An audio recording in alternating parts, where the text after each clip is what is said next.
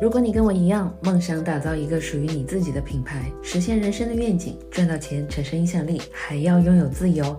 他们说你想要的太多，但他们是错的，这可以被实现。Hey, what's up？我是瑶瑶，一个拿着催眠师执照的营销人。我帮助叛逆的创业者们通过互联网营销，用他们的知识、经验和技能，打造年入七位数以上、小而美的商业体，同时收获时间和财富，实现人生的价值。欢迎你来到我的频道。今天非常开心，邀请到了我们拿着催眠师执照的营销人 姚。今天我们来真心话。首先啊，我是想问你一个问题：你作为我的老师啊，我在找到你作为老师之前，我也对标了很多类似的讲营销的老师。嗯，然后我发觉在那么多老师当中，其实你变现是非常可以的啊，因为我进入到了你的社群，然后也看到了你有那么多的学员。啊，并且你也带学员拿出了那么多成绩，那我想问你的是，你觉得你和那么多讲营销的人有什么不一样？让你制胜的点是什么？因为其实营销是很广泛的，你可以帮助知识付费，对吧？你也可以帮助零售商家有更多的这个客客流量，也可以帮助他们私域去变现更好，也可以帮他们成为一个就是传统意义上的网红，很快速的涨粉，然后去接广告。我觉得我的制胜点是第一，我很精准，就是我我知道我我可以服务谁。而我只服务他，所以不是一个加法，而更多是一个减法。就我只服务这么一小一小群人。然后第二是我的这个方法是让我自己能够拿到成绩，同时也能够让别人拿到成绩。就不是因为我拿到成绩是因为我牛，不是，而是因为这个方法。所以每个人按照这个方法走都可以。我觉得我的制胜点更多的是我第一是精准，然后第二是我知道我的这个流程是可以被复制的。OK，我觉得这个非常厉害，因为把自己的东西。可以复制出来交给别人，然后别人也能够再复制出来再交给别人，嗯，对吧？这一套东西是非常的厉害的，嗯。但是我会有一个问题，就很多人啊，他在买一个知识产品前，他们内心会有很多抗拒，比如说我已经被割了无数次的韭菜了，嗯，对吧？那我会不会在你这里再被割韭菜？或者你认为你的交付对他们来说是不是真正有价值有意义的？还是只是啊，我要就你给我钱啊，我教好你就结束？对于我来讲，我觉得这个是长期主义跟短期主义的一个一个选择。就比如说，其实，在我们的学员里面，呃，无论是从复购率来讲，还是说从这个呃低转高，呃，或者是转介绍率来讲，其实我是很满意这个结果的，因为我知道我卖的不是知识，我卖的是帮助他们把他们学到的知识用起来的这个能力。因为我觉得知识其实是不值钱的，就是你要学任何东西，你一键都可以搜索到。对吧？这是很简单的，就是你稍微有一点耐心，不要只是去 Google 的第一页，你去到第八页、第十页、第二十页，你很多东西其实都是可以查到的。所以值钱的真的不是知识，而真正是你把它用起来的这个能力。但这个能力呢，就是你怎么去通过教练的方法去鼓励他、去刺激他去行动。嗯，我觉得这件事情比知识本身更重要。所以直接回到你的问题就是。我不觉得我把它教好了就可以了，而是我会觉得说我的使命是帮助有知识技能跟经验的人，能够去把他们的知识经技技能跟经验去变现，然后并且拥有这个影响力的同时拥有财富还拥有自由。因为我自己本身是既得利益者，我知道，哎，我可以有我现在这样的生活的状态，那我也希望可以帮助到更多的人，可以跟我有一样的生活状态。那你前面又就说了啊，知识是可以拿来变现的。嗯，那在你的这么多学员里面，谁的知识变现的价格是最高的？我很八卦。是一个设计师啊，他的这个是呃单次的一个服务的收费是三十万。三十万只是设计？对，只是设计，还不包括后期的你要帮他呃装修的家装。嗯，对。是三十万，所以说知识真的很值钱。就对我来讲吧，我我我会秉承一个概念，就是凡事都是可能的，但有一些事情它可能要花更多的时间跟经验，你可能要更多的去试错，对吧？但如果你今天没有这个时间，呃，那你就可以拿另外一个衡量标准去把这个时间买回来。怎么去买？就是你就花钱去买别人的经验，让别人去试错，对吧？那毕竟他别人他有成绩，他已经试过错，走过弯路了，你不用去走，你。花钱就可以买一个路径，那这个是最简单的方法。这就是为什么，其实我在做博主之前，我自己本身就是一个知识付费的重度患者。那你，我想知道你在知识付费上面付了多少费？嗯，就近两年好了。差不多十万美金是有的，就人民币可能六七十万的样子。真的很多。对，其实近两年都我是很收敛的状态，因为近两年我很明确我自己知道我要什么。那之前是我不明确的时候，我是什么都想要去学。然后因为我去学习的很多都是跟就是跟着世界级的这个老师，然后他们的课程都不便宜，一个课程可能是两三万美金。然后有的时候我还为了去学习，我得飞去，所以我可能会飞去新加坡、飞去美国、飞去其他地方。那成本还有很高。对，成本是很高的。那我这里会有一个问题，你的学员里面有做不出来的吗？有拿不到结果的吗？有啊。那你的学员里面有那种也一直在学习，但是拿不到结果的吗？你有说你花了六十万去进行学习，其实这个金额是非常大的。嗯。但是我会在社群里面遇到有很多人，他们同样的，就每个老师的课都报，但是好像你看他们开始了吧，他们还没有真正开始。嗯。你说拿到结果了吗？好像也说不上。嗯。对，那拿到结果的和没有拿到结果，他们最大的差别是在哪里？我觉得最大的差别其实是他们知不知道自己想要什么。我觉得这点真的很重要。其实绝大多数人，你走在街上去问别人，哎，你知道你想要什么？他都会告诉你他不想要什么，对吧？我不想要九九六，我不想要我现在生活，我不想要啊，我的房子太小啦，我的车太乱啦，怎么怎么样？他知道他不想要什么，但你问他你想要什么，他说不出来。他可能说：“我想要更多钱。”他没有一个准确的一个目标，嗯，所以我觉得有做出成绩跟没做出成绩的学员，他们最大的区别其实是在他知不知道他自己想要什么。为什么？这是第一点，就是当你知道自己想要什么，然后你第二点，你知道你为什么想要它的时候，你才可能在遇到挫折跟遇到暂时的失败的时候，你有继续接下去做的这个勇气。这个是我觉得成功跟失败。就是最大的区别。其实我不会觉得他们是失败。你在我的学院里面，就是有啊，比如说学了，然后并没有拿到成绩，所以我会问他说：“哎，那你感觉好像跟去年有什么不一样的地方？”他们都会告诉我说：“你知道吗？虽然你你让我每个月去跑一次分享会，我没有去做，但是有人说，但是我找到了我人生的目的。”我找到了人生的意义。我说拜托你，明明是学营销的好吗？你跟我说这些，但你会发现，就是他是有有成长跟有变化的。我觉得任何一个人都应该秉行这个原则，就是在你的客户找到你之后，比起他找到你之前，他会是一个更好的人。无论从哪个方面，有可能你只是给他呃回答几个问题，有可能只是给他报一个价，有可能只是说哎我们一个一个呃尝试的一个面谈等等。就即使他。你没有收到他钱，但是我的原则是我能够帮到你一点点是一点点，因为我觉得提前给到价值。对，我觉得这个，嗯，就是牛顿第三定律，一个作用力一定有一个反作用力，就是你只要给予，它一定会回来。呃，你是教别人营销的，嗯，其实教营销说白了就是赚钱，嗯，对吧？教别人怎么赚钱的，嗯，那你觉得赚钱这件事情简单吗？赚钱这件事情它是简单的，但是它不容易。就为什么这么说呢？因为真的有很多可以赚钱的方法，你可以去卖体力，对吧？你也可以去卖脑力，你也可以去卖资源，就是任何一个方法你都可以做到。就像是如果你今天要让我去开出租车，或者是让我去送这个跑腿，我觉得我也可以比别人做得好，因为总有。比别人赚的更多的出租车司机，对，跟跑腿的师傅，对吧？那为什么他可以去赚到？其实还是我们刚才说到的，第一，他知道明确知道自己想要什么。就是世界上，我觉得是有两种人，一种是饥饿的人，他就会觉得，哎，我跟别人是不一样；另外一种人会觉得，哎，我就是要随大流，我能怎么隐形怎么隐形，对吧？嗯，所以我觉得，嗯，赚钱的它真的是不难。但是它不容易，所以我刚才说到赚钱，第一就是有目标，你知道自己想要什么；第二就是去找一个模板，就是在你的这个行业里面有谁已经赚到你想要赚的钱。那我的一个原则就是，只要那个人可以，我就可以，对吧？那除除非这个人是比尔盖茨跟乔布斯啊，他这很难复制的。我我我要的不是这么这种惊天动地的这种大结果。但是如果你想要赚一百万、一千万，或者是你你想要一个小目标，对 对，啊，一个小目标其实对于我来讲，现在是一个不敢想的一个状态，因为任何一个目标，如果你不敢想，你就不可以达到。然后如果不能测量，你也不能达到。对，所以那对于我，比如说要一千万，那我我知道是很很容易的事情，我只用看有谁已经赚到一千万了，他在做什么，我去复制他就可以了。而且他跟我我们都是一样的人，对吧？所以他是简单，但是不容易。什么是不容易呢？就是他没有很多人眼睛里面看到是直线，大家都以为哦，那些成功的人之前在这里，然后之后到这里是这样子的，其实不是，其实是一个密次。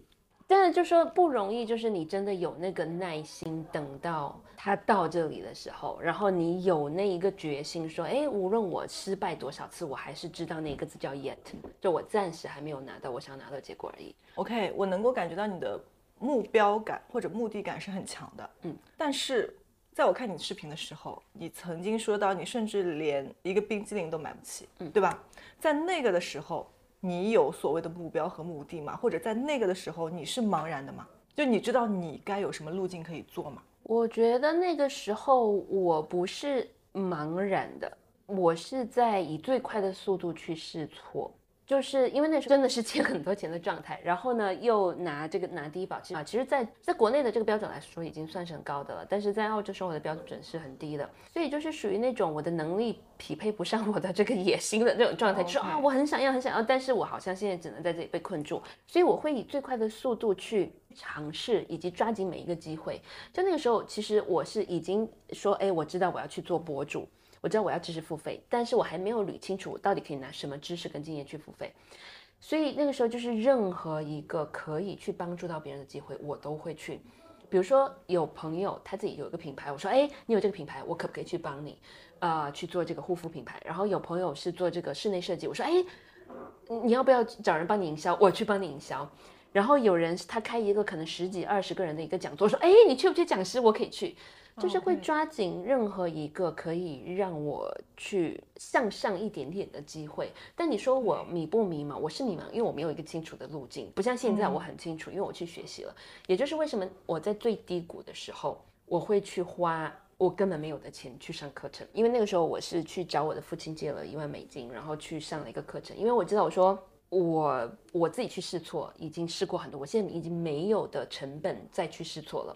我不能再失败，我需要找到一条路，然后就你告诉我做什么，我就去做。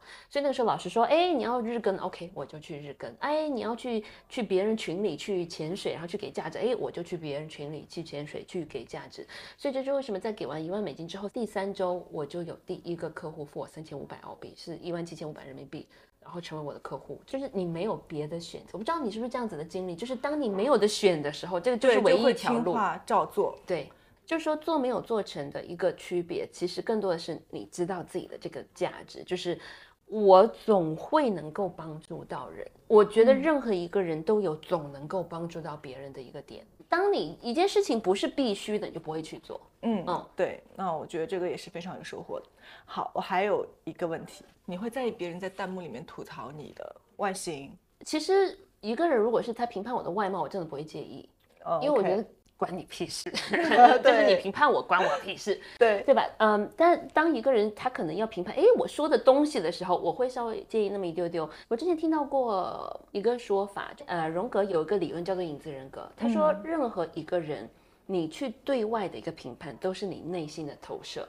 其实是真的，我有一个自己非常阴暗的一面，就是我很爱嫉妒。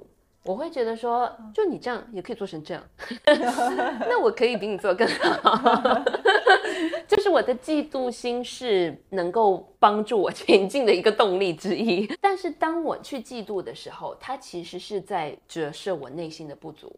我自己是知道，哎，我嫉妒了，是因为我发现了人家比我强，所以当我嫉妒完之后，我会 很理智的去看，一下对我哪里嗯其实做的不够好。我知道任何一个人他评判我，其实都是他自己内心的不足。如果一个人他去评判我的样貌，那他首先对他自己的样貌是不 OK 的，所以我不会去评判一个人的样貌。就是对于我来讲，因为我自己很喜欢我的样貌，因为我觉得这个是上天赋予身体的。发肤嘛，受之父母的。对，哎我会觉得很，哎，这个就是就是我我觉得，嗯，你足够爱自己的时候，你是不会去介意别人对你的看法的，所以我不会介意别人对我的这个评价。那我们只要是传递的东西有价值，其实就 OK。对，嗯而且我觉得，呃，其实无论是做做不做博主，都应该有一个嗯生处事的哲学，就是别人怎么说是他自己的事情，跟我没有关系，吧？对啊，嗯，对啊，所以就是嗯，不要拿一一个一个破碎的镜子去评判自己。就是嗯，当你自己知道，还就还是我们刚才讨论的，就是说，当你自己知道自己的价值是什么的时候，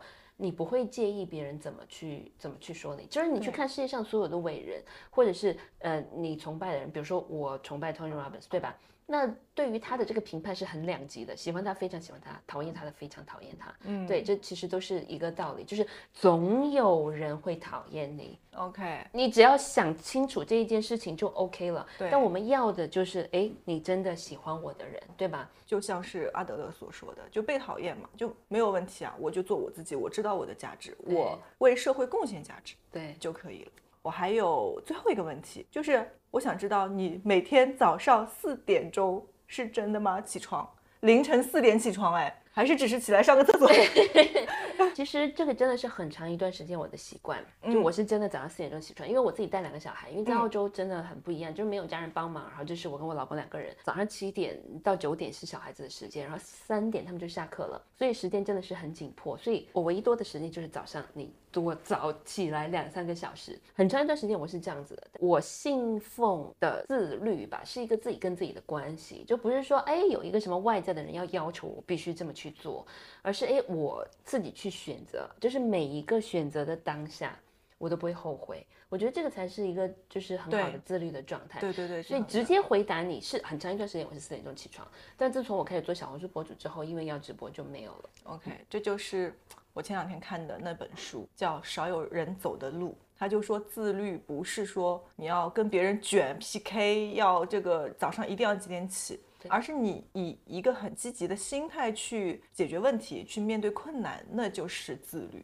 对。对，所以说我们自律不是说我们要有一定的衡量标准啊，它没有衡量标准，只是说你愿意面对它，去解决它。对 OK，还有最后一个，呃，送给镜头前朋友们一句话，就如果是说，啊，因为你前面有说你的知识是有价值的，但很多人会觉得我很迷茫，我不知道我的价值在哪，嗯，我不知道我的优点在哪，我不知道我的天赋和优势在哪，那你告诉他们，在迷茫的这个阶段，他们最应该做的是什么，或者鼓励一下他们。我觉得这是两个部分，第一个部分是嗯心理上，第二个部分是策略上。先说心理上，其实这句话是乔布斯说的。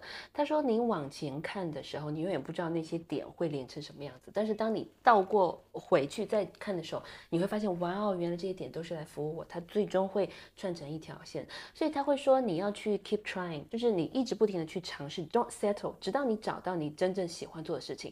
这种事情就跟一见钟情一样，就是只能传说，就是你只能去体会，你不能去你你不能去详细的解释。当你真正找到你喜欢做的事情的时候，你就是会愿意早上四点钟起床啊。我的就是朋友说你怎么起来，我说被梦想叫醒，然后他们就 OK，但是是真的，所以你不停的去尝试。那我自己做过指甲油，做过这个催眠师，然后开过零售店，然后做过这个去办讲座、办展会，然后去就我做过很多很多很多的事情，直到我发现啊，我真的很喜欢去讲课，就是我嗯。真的很喜欢去把我自己想要说的东西分享给大家。嗯，然后我发现这个，我才发现，哇哦，那这个真的是我喜欢做的事情。然后突然就跟你被充电了一下，一下子你就有很多的能量。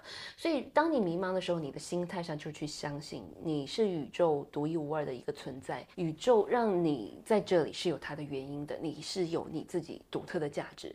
所以相信你这份价值，然后去一直抱着相信的态度去寻找，你一定会找得到。一定会找到。这个是心态上，我 get 到了一个关键词，就是你要去找，你不能等对啊。有很多人是我躺在这里，你告诉我我适合做什么，他是在等待结果，但他没有主动出击。对。找是一个很关键的过程。对，因为激情是一个动词，它不是说一下子咵砸下来了。嗯，对就是很多人会说啊，我真的很想要一下子找到我热爱的工作，但是你只做过一样工作，你怎么知道这个是你热爱的？对对吧？所以其实就是不停的去变化。我曾经还在酒店打过工，我有去这个端过盆子，啊、就是有做过真的很多的事情，然后才找到。所以所谓的成功，只是你比别人以更快的速度去筛选出错误，哦以更快的速度去跨越过更多的失败而已，对吧？就是快对尝试对迭代，对快，所以这个是心理上。那策略上就是去做测试。测试 有很多测试，对吧？你的心、你的性格、你的行为、你的心理、你的天赋等等，非常多的测试。对啊、去做测试会对自己会更了解。嗯，OK，特别感谢，今天收获很大，谢谢丹丹，谢谢。那我们跟拜拜，拜拜。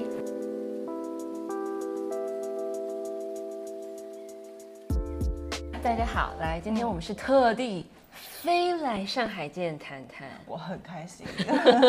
那他是我的这个本身是我的学员，然后也是我的合作伙伴，我的助教。今天呢，跟谈谈做一个很简短的这个访谈。嗯，我想要知道是到底是什么让你下定决心说，哎，我就要去做一个博主，然后是不到南墙就不回头的那种。这个我从来没有说过，然后我第一次透露。实际的情况是我被三句话刺激到了。其实三句话并不是最重要的，最重要的这三句话是从我老公口中说出来的，然后我就被刺激到了。那个时候是上海封控，然后在家里那段时间，其实我很低迷，因为我原先想做博主，只是想说，哎，这个东西我能不能做，想尝试一下。但是当我做了之后，我发觉，哇，真的好难做。啊，于是呢，那段时间就是数据也不好，然后文案写起来也很很难很累，然后每天都是焦头烂额的在写东西，然后那一天也是一样。呃，那天我儿子来找我说：“妈妈，你陪我玩好吗？”然后我说：“你先旁边自己玩一会儿，妈妈要这个写东西，过一会儿来陪你玩。”然后我儿子玩的时候就啪嗒，一个杯子摔碎了。这个杯子摔碎之后呢，我老公那时候在家办公，他又从书房走出来，看了眼前的这一切，他其实知道发生什么了。然后他知道我又在忙自己的事情，没有去陪小孩，啊，然后导致小孩把东西摔碎。他怎么不去陪小孩？他有正当理由，因为他要上班，就只是说 homework 在家办公。那然后他就说了一句话，他这句话是，真不知道你这样做意义是什么。然后我当时就被他这句话触动到了，于是我就发消息问他，因为其实我很想当面跟他吵，但是小孩在，我不能跟他吵，就要考虑到小孩。于是我就发消息跟他说，我说你怎么能够这样子泼我冷水呢？我说我现在很需要支持，他又回了三句话，被他这三句话戳动了。他说：“你这样做值不值？你能不能做得出来？即使你能做出来，你能赚多少钱？”，他就问了这三句话。然后我看到这三句话之后，其实我哭了。其实我自己也是不知道的，我内心也是会矛盾和犹豫的。但是他三句话一说，我觉得不行，我一定要证明给你看。我不管怎么样，我要做出来。我觉得没有什么不可以，我也没有比别人差多少。其实有的时候，我觉得真的是促使一个人前进的啊，不是你可以有胡萝卜，也可以有棒槌嘛。就说啊，就是你如果赚了很多钱，如果你有多少影响力啊，当然很好。但是很多时候，其实真正的在让你绝处逢生的是更多的暴击，就是让你狠狠的摔下去，然后让你觉得你只能靠自己了。嗯啊，有的时候我可能想，是不是我还有家人可以依靠？但是有的时候你会发现，你不靠自己是不可能的，啊，即使你最亲的人，然后就觉得我得靠自己走出来。那于是我就起了这个“谈谈在成长”的这个账号。哇，真的很很和你当时的这个情景，就 是你在成长。我太了解这个状况了，因为我曾经也是一模一样的。状态就是自己，我觉得啊，我要 do something。那每天在这种过程中，就又没有赚到钱，又没有涨到粉。你是想要一个人去支持你，但是现在是一样的。那现在你老公怎么样？其实，在在这个过程当中，他还是在质疑。我们每个人除了要伴侣、要孩子、要家庭之外，也需要自己。我常常会觉得，自私是最大的美德。就是你首先要知道你自己要什么，然后自己。你敢去追求你自己想要的，然后你才可以在伴侣跟你的小孩面前做一个好的模范，对不对？如果你连自己想要什么你都不知道，不去追求，因为人生真的太短暂了。就乔布斯不是说嘛，人生真的很短暂，你不要去活在别人的期望里，你活在自己的期望里。不过说到读书啊，我就想问你，介绍过那么多书，这些书你真的都读过吗？其实并不是，其实我在读书的过程当中，我觉得，哎，这本书让我有一点两点，哇，我很有收获，让我觉得很哇塞。让我觉得我可以去分享，我觉得就够了。嗯啊，我不需要说把一本书从头到尾完完整整的看完啊，因为我的时间很宝贵。嗯，就是我可能看目录，那我在哪个方面是有疑问的，是我想知道的，我带着问题去看。嗯，然后我一个是我能够看的针对性更强，还有一个是我的收获能更大。嗯，那当我有了收获了，其实我觉得就够了。不要太同意，真的。我觉得很多人他们读书的时候，他们不知道自己要什么，就很多人会觉得说啊，那读书博主是不是要很？满腹经纶，其实不需要。我觉得这更多的是一个 mindset，就是一个思维模式，而不是真的说啊，你得读多少多少书。嗯，那么多人讲女性成长跟讲读书，你觉得你凭什么活？我觉得很重要的一个问题在于，其实现在有很多，比如说教你怎么去做博主的啊，可能会有一点点的偏调。他们偏调的问题是在于哪里？他们他们说你一定要去模仿，一定要去拆啊，拆的对标，拆爆款。那这个对吗？对也不全对，嗯，就是你去拆，你是需要有一个网感，需要有一个感觉。但是很多人在拆的过程当中，他们会犯一个错误，他们就没有办法再做自己。就是我去模仿，OK 没问题，但是他没有想，我去模仿的同时，我能够跟对方有什么不一样？因为我有看过一个数据，就比如说一个赛道好了，就每天减肥赛道出来的笔记就有一万多，那我在一万多的笔记里面，怎么样能够让？我的脱颖而出呢？其实最重要的就是我内容的特殊性，不一样。我的内容的深度也好，内容的洞见也好，但是很多人就不会去考虑这个问题。我觉得一个人他能够赚到的钱，其实跟他思考的能力是成直接的正比的，嗯，对吧？就是我们大家都看一本书，为什么一个人说出来就能，哎，人家能同意，另外一个人说出来就是去背目录，对，就是这个，但这也是一种我觉得是可以学习的能力。那你觉得是？完全毫无差别的每一个人真的都可以做出账号吗？你同意还是说不同意？如果只能有 yes or no，你选哪一个？我觉得不是每个人都能做出来的。其实像你说的，只要我们按照某一个步骤去做，我们就一定能做成。但是最重要的问题出在哪里？就像你的课上，我印象很深刻的一句话就是“先瞄准再开枪”。我今天去到鸟屋书店，我在去的路上，我听了一本书，叫做《鸟屋经济学》啊，经济哲学。它的那个创始人就说：要么你你有自己的秘密，就是你有自己的独特的方法；要么就是你的速度够快。但是很多人还会觉得我没有秘密，那我能不能学啊学啊学，学到了？我再去拍视频，嗯，我学到了，我再去做营销，嗯，啊，但是问题就出在这里，你没有永远没有一个能够学到的那个点，啊，所以很多人他是被什么？他就觉得我好像还不行，我好像还不够，被这一种完美主义所打败。我的哲学是一个人可以，那我就是可以。但是为什么？其实回到你刚才说 yes or no，为什么你说哎，不是每个人都可以做出来？我会觉得说那些成功的做出来的人。他们其实是第一，他们有足够的耐心等到他们做出来，对对对，这很重要。然后第二是他们足够速度快去试错，去说我能够比别人接受更多的失败，对对吧？很多人就是他，哎，我出了三条没数据，哎呀，我没有天赋，我自己的内容不够好，我不懂怎么怎么样。其实不是的，你可能出到第十七条，啊，我们一个学员。十七条都只有八个粉丝，但是第十八条他就爆，到现在就是一才几个月就变现七位数，所以其实更多的是人到底是哪一种？那当然这个就可以扯很远。我觉得这是个很值得大家一起去坐下来探讨的，因为在这个过程当中会对自己会像照镜子一样，嗯啊，他们会知道真正阻碍自己的不是外界，不是能力，而是自己的心。你对自己的信心决定了你对当下。的耐心，就我们很多人首先是没有信心，然后我们就会对当下觉得，哎，我这样做行不行，能不能成，然后就会很急于求成。你这个真的确实是，就是凡事都是由内而外的，就是这真的是一种艺术。这就是说，为什么我觉得每一个人都需要去学习教练的技术，因为任何一个知识、技能、经验付费的人，他们最终其实他们付费的点根本不是那个知识跟技能，而是我怎么去帮助别人找到那个自信，然后去行动，直到最后。其实行动的那一步是真的很重要的。说到这个。你每天你的时间怎么去安排的？就是你有不想行动的时候吗？你是怎么去度过这样子的时期的？就是因为其实越做到往后，会觉得自己的时间越不够用，嗯，但是自己的精力总是不可能说我一直处于巅峰的啊，也会有就是想休息的时候。但是有一个很重要的点，就是你真的当你觉得累了，你想休息，那你就去休息，嗯，就你不要因为你想要休息。但是又觉得自己不该休息而产生内耗，啊，其实休息不会让我们怎么样，但是内耗会让我们很拧巴。我觉得其实休息很重要，人生在世最重要的是内心的愉悦啊，所以说我们该放的时候我们就放下。